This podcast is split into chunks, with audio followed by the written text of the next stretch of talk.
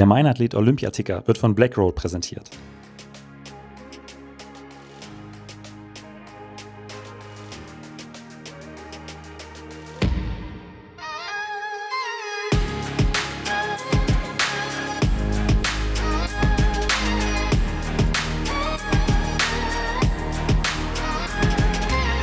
Mein Athlet, der Leichtathletik-Podcast aus Frankfurt am Main.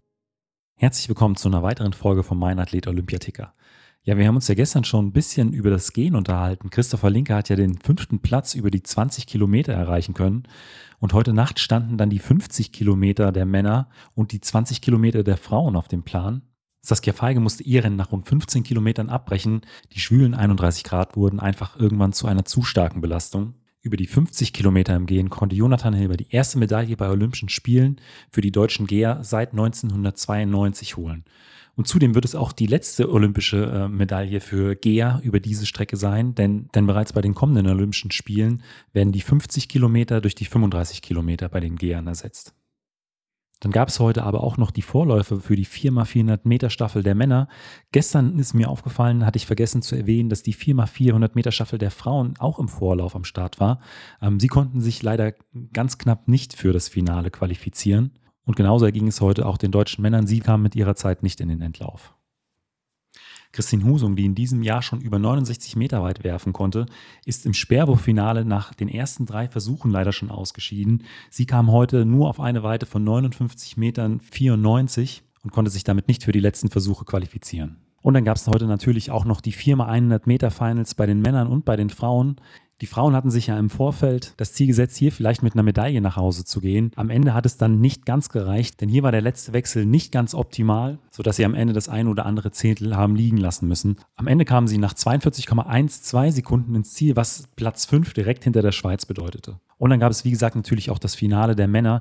Hier unter anderem mit Julian Reuss, Dennis Almas, Joshua Hartmann und Lukas Ansapepra. Auch die Jungs hatten ja im Vorfeld schon einen sehr starken Vorlauf gezeigt und wollten dann im Finale auch den deutschen Rekord ins Auge fassen. Am Ende blieben sie genau ein Zehntel hinter dem deutschen Rekord. Sie kamen nach 38,12 Sekunden als Sechste ins Ziel. Und dieses Rennen war auch gleichzeitig das letzte große Rennen von Julian Reuss, dem deutschen Rekordhalter über die 100 Meter, der genauso wie die anderen aus der Staffel wirklich zufrieden sein kann mit diesem Lauf. Also die Wechsel haben gut funktioniert funktioniert. Es war insgesamt nochmal ein sehr, sehr starkes Rennen und deshalb glaube ich, war es wirklich ein würdiger Abschluss für ihn als, als Profisportler. Heute Nacht um 0 Uhr deutscher Zeit startet dann der Marathon der Frauen.